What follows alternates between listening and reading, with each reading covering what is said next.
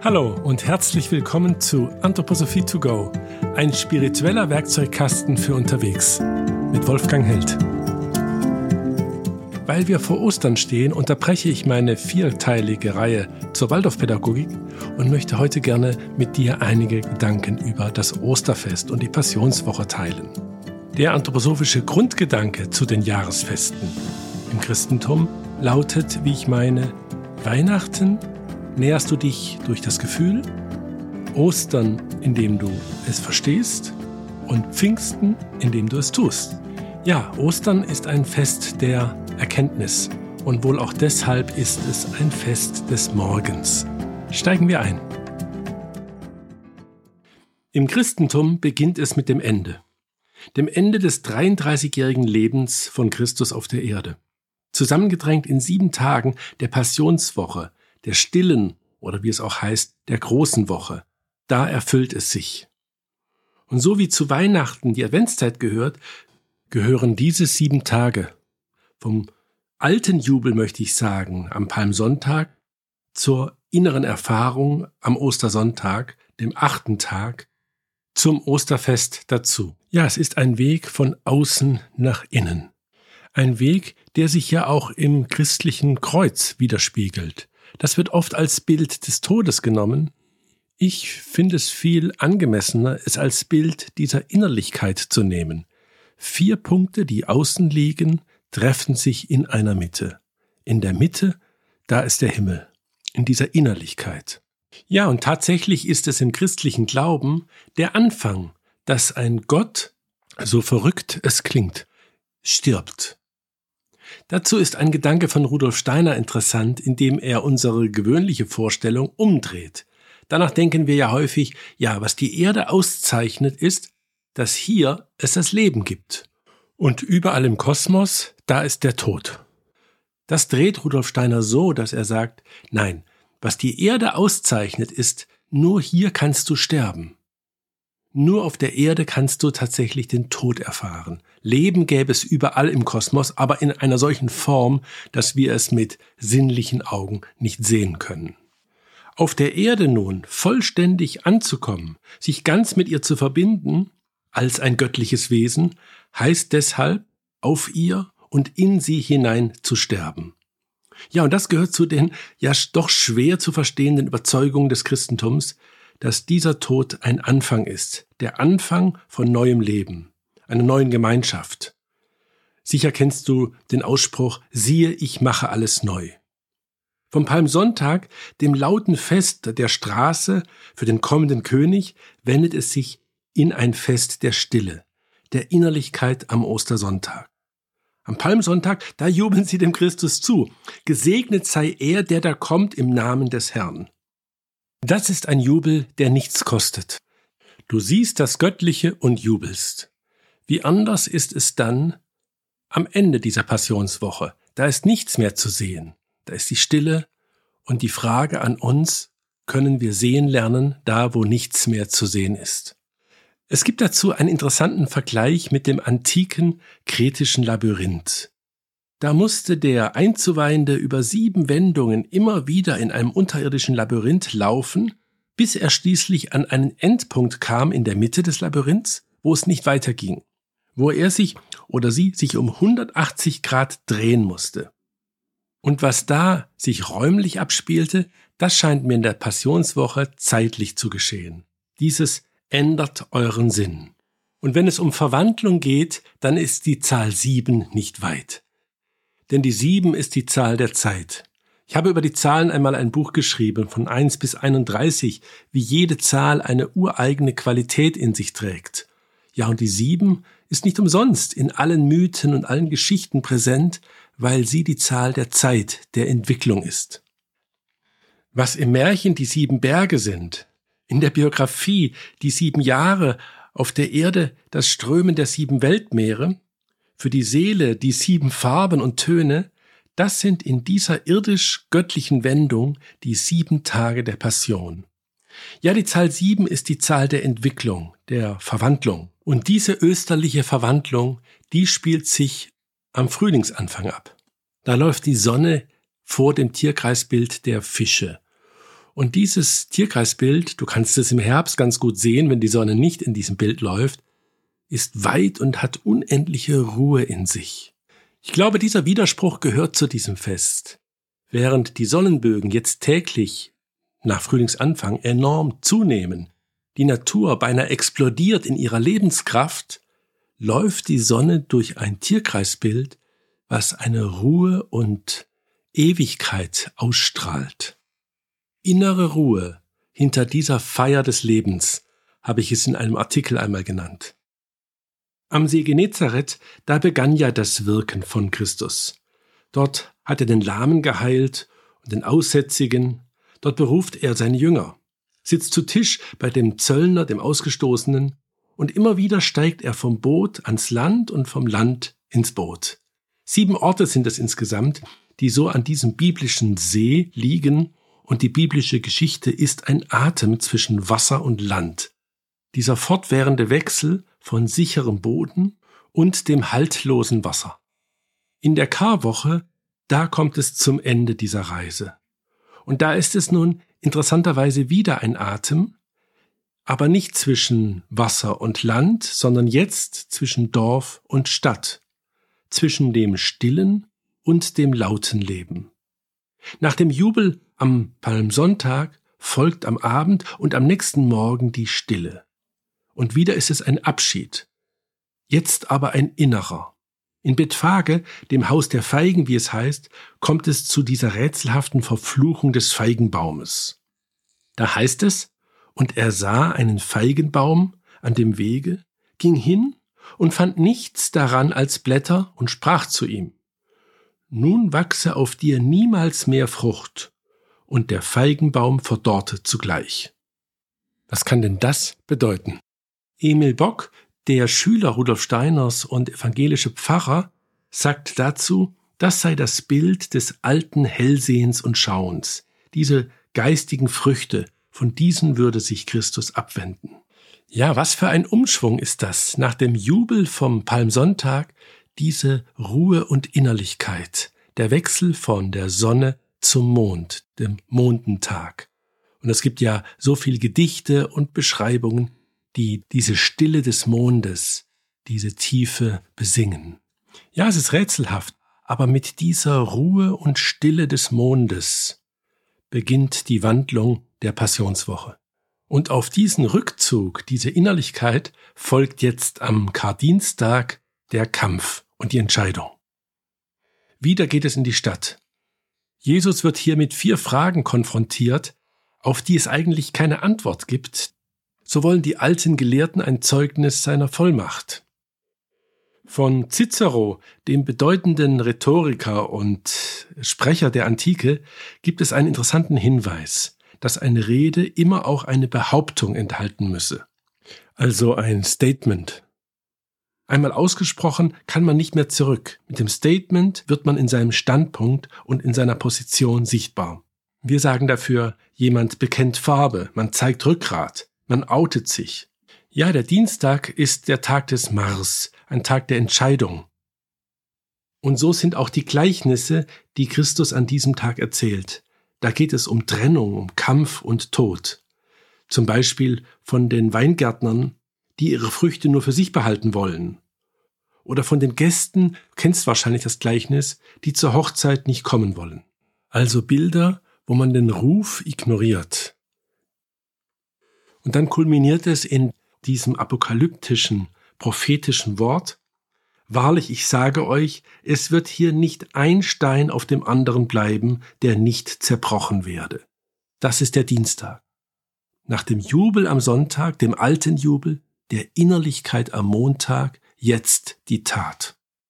Eine Tat, von der es kein Zurück mehr gibt. Der Mittwoch der Karwoche ist der Tag des Judas.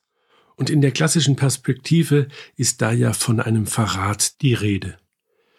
Und ich erinnere mich noch gut, in meiner Kindheit fand ich das ganz furchtbar, diese Vorstellung des ewig verdammten Judas. Ein Mensch, der von Gott auf ewig verdammt ist. Wie schrecklich. Ja, und wie froh bin ich, dass der Blick auf Judas sich in der Theologie so verändert hat. Anselm Grün zum Beispiel legt Wert darauf zu sagen, dass das ausliefern man auch anders übersetzen kann als überliefern. Judas als derjenige, der Christus überliefern will, der ihn in die Welt bringen will. Er will ihn nicht verraten, sondern er will ihn, ja, in die Öffentlichkeit setzen. Ähnlich schreibt ja Walter Jens über Judas, dass Judas eigentlich derjenige ist, der Christus am meisten liebt. Und das finde ich wunderbar, wenn wir da zu einer neuen Anschauung kommen. Judas ist nicht der verlorene Mensch, sondern der, der ihn in die Welt bringen will und dem man höchstens vorwerfen kann, zu ungeduldig zu sein. Nicht an den inneren Weg zu glauben, sondern den Herrn als äußeren König in die Welt zu setzen. Im Atem der Passionswoche ist das wieder ein stiller Tag. An diesem Tag trifft Christus übrigens drei Menschen, die er erweckt oder geheilt hat. Eben, es ist der Tag des Merkur, Mittwoch, wo es um Heilung und Begegnung geht. Und auf ihn folgt der Donnerstag, der Tag des Abendmahls. Und am Abend setzte er sich zu Tisch mit den Zwölfen. So schreibt Matthäus. Am Donnerstag sind alle Jünger beim Abendmahl versammelt. Es ist das letzte Abendmahl mit seinen. Tue dies zu meinem Gedächtnis, heißt es ja dann im Brief an die Korinther. Mit dieser Beauftragung ist zugleich das erste neue Abendmahl gemeint. Und deshalb ist wohl das die Umwendung von der alten zur neuen Sonne, vom alten Glauben zum neuen Glauben, vom alten Jubel zum neuen Suchen und Finden. Mit Da Vincis Bildnis hat sich dieses Ereignis ja tief in das Gedächtnis wahrscheinlich der ganzen Menschheit hineingegraben. Sechs zu seiner Linken, sechs zu seiner Rechten und Christus in der Mitte mit den geöffneten Armen. Als seien nicht die Zwölf geladen, sondern wir alle, du und ich.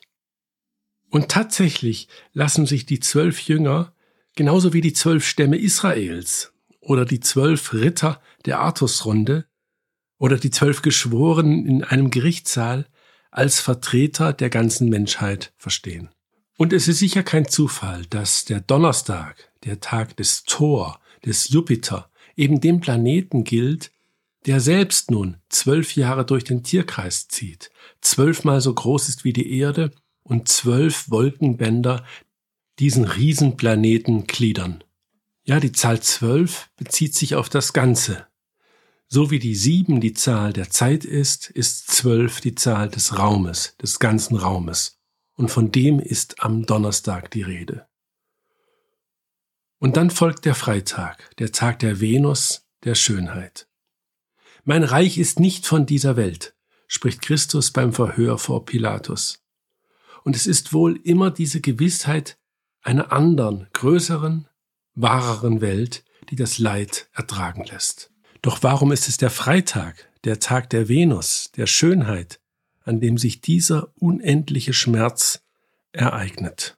Ich glaube, weil es zu den Gesetzen der Seele gehört, dass das Schönste der Seele sich bildet aus einem Schmerz.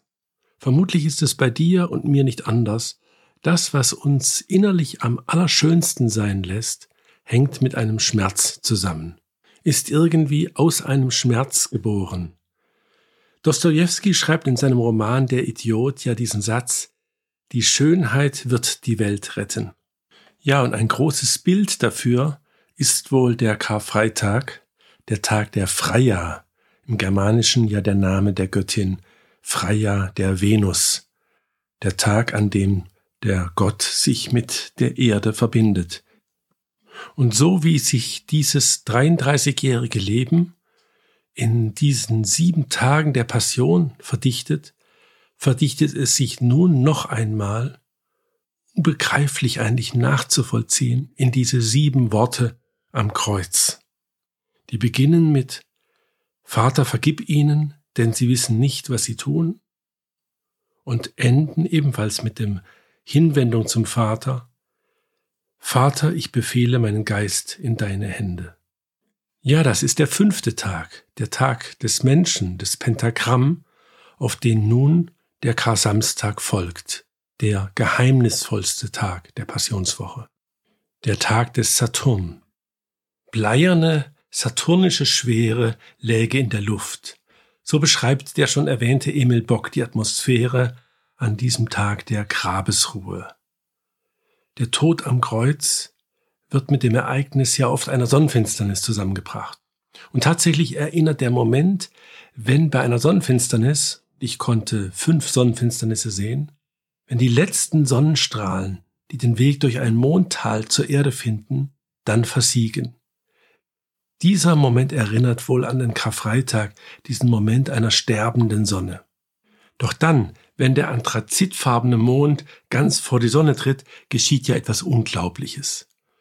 Weil die Sonne nun bedeckt ist, wird der Strahlenkranz der Sonne, die Sonnenkorona sichtbar, ein unendlich feiner Schleier von fädenartigem Licht, das um die Sonne schimmert. Adalbert Stifter, der eine Sonnenfinsternis in Wien angeschaut und beschrieben hat, beschreibt es folgendermaßen.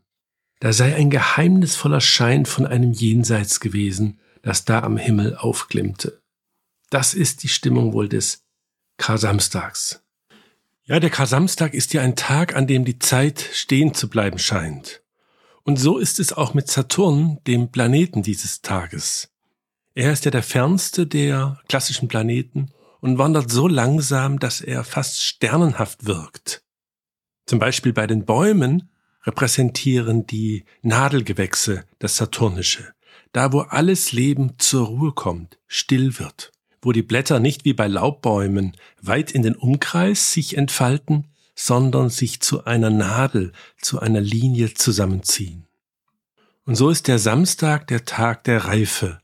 Und Reifung geschieht ja immer in der Stille, in der Abgeschiedenheit. Ja, das ist der Kar-Samstag.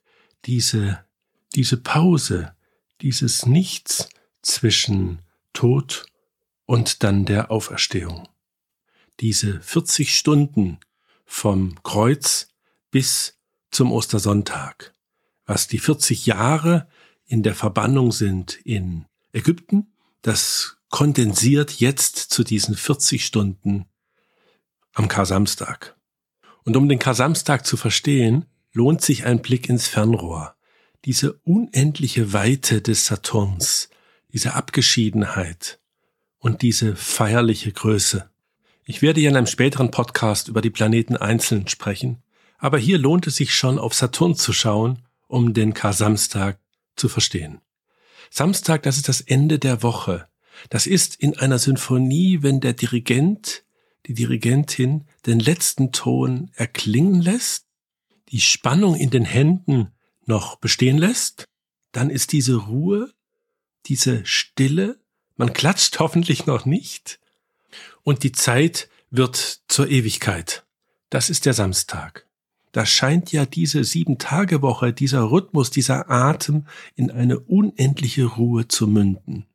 Als Schluss der Verwandlung, als letzter Schritt der Verwandlung vor dem Ostersonntag. Und es sind ja vor allem apokryphe Texte, also die es nicht in die Bibel geschafft haben, in denen dann beschrieben ist, dass Christus zu den Verstorbenen geht. Sie zuerst erweckt, sie zuerst erlöst. Und da will ich gern noch einmal den Bezug zu Ägypten wählen. Da ist ja in der ägyptischen Sonnentheologie dieser so komplizierten Nachtfahrt der Sonne beschrieben, dass die Sonne, wenn sie durch die Nacht zieht, die Verstorbenen erweckt. So wie am Tage sie uns erweckt, erweckt sie in der Nacht die Verstorbenen. Und irgendwie ist dieser Kar-Samstag in dieser Tradition, dass die Verstorbenen erwachen, erlöst werden. Damit komme ich zum achten Tag der Passionswoche, dem Ostersonntag, der Oktav. Die Erde wird Sonne. Der Sonnengott verbindet sich mit der Erde, so ist die Vorstellung im christlichen Glauben. Und ich greife nochmal die Erfahrung der Sonnenfinsternis dazu auf. Astronomisch und auch geometrisch ist ja Anfang und Ende einer Sonnenfinsternis nicht zu unterscheiden. Jeweils mit umgekehrten Vorzeichen geschieht das Gleiche. Einmal versiegen als sogenanntes Diamantenlicht die letzten Sonnenstrahlen wie Lichtperlen in den Tälern des Mondes, wenn er sich vor die Sonne schiebt. Und dann sind es die ersten Sonnenstrahlen, die so wieder den Weg zur Erde finden. Aber wie anders ist das, wenn man es anschaut? Ich konnte fünf Sonnenfinsternisse bisher betrachten, über die ganze Welt verteilt, bei Exkursionen. Und jedes Mal war dieser erste Moment, wenn dann wieder, nachdem die Sonne für zwei, drei oder sogar fünf Minuten bedeckt war, in solch einer Beklemmung man auf der Erde stand, entrückt.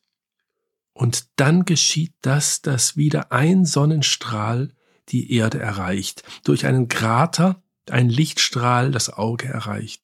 Und schlagartig ist es hell und alle Beklemmung ist, alle Dunkelheit ist verflogen.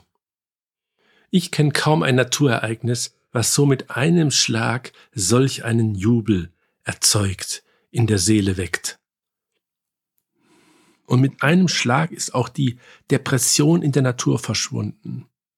Adalbert Stifter, den ich schon erwähnt habe, schreibt von der Sonnenfinsternis von 1842, Siegreich kam Strahl an Strahl, und wie schmal, wie winzig schmal auch nur noch erst der leuchtende Zirkel war, es schien, als sei uns ein Ozean von Licht geschenkt. So wie Weihnachten das Urbild der Mitternacht ist, ist Ostern ja das Bild, das Urbild des Morgens.